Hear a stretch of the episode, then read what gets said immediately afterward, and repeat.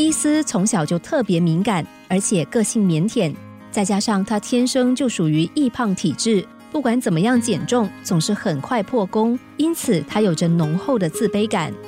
然而，伊斯的妈妈面对有点自卑的女儿，居然没有加以鼓励和支持，还老是对女儿说：“你这么胖，就别再穿窄衣服了，不然我一天到晚都得修补你的衣服，真的很麻烦。”所以，伊斯的妈妈总是制作又大又宽松的衣服，并要求女儿只能够穿这类型的衣服，这让个性害羞的伊斯非常自卑，因为她的穿着总是一成不变，而且像个老太婆一样。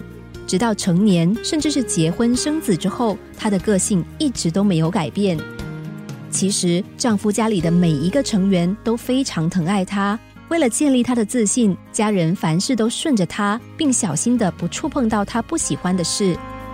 然而，他们却没有想到，这些体贴和刻意的迁就，反而让伊斯感到更加困扰，让他更加退缩。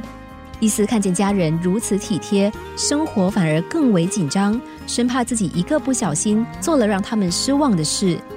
于是，每当和家人一起出现在公共场合，他会假装很开心，结果他老是做得太过头而出糗，这让容易胡思乱想的伊斯老是为了一件小事而心情烦闷好久。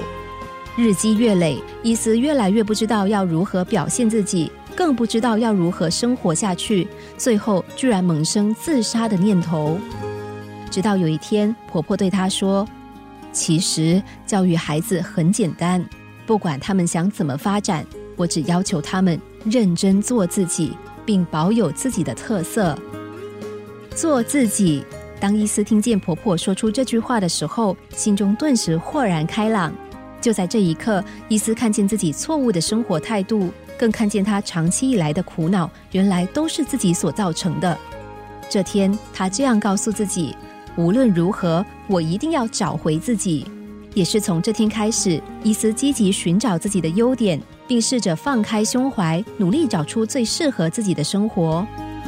慢慢的，他走出了生活的囚笼，比如主动的结交朋友，参与社团活动。虽然步伐没有跨得很大。但是每天的一小步，却让挂在伊斯脸上的笑容越来越多，也越来越自然。有一天，他开心的对着孩子们说：“今天我好快乐哦，这是我从来没有过的感觉。孩子，你们只要简单的做自己，努力生活，妈咪会给你们最大的支持力量。”为什么我要在意别人的感觉？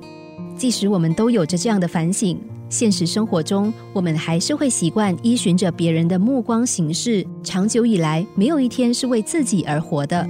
那么，应该要用什么样的角度来展望生活呢？其实方法很简单，不要再回首那些满是苦恼和自卑的过去，只要从这一刻开始，轻松的做自己，我们自然而然就能过自信的人生。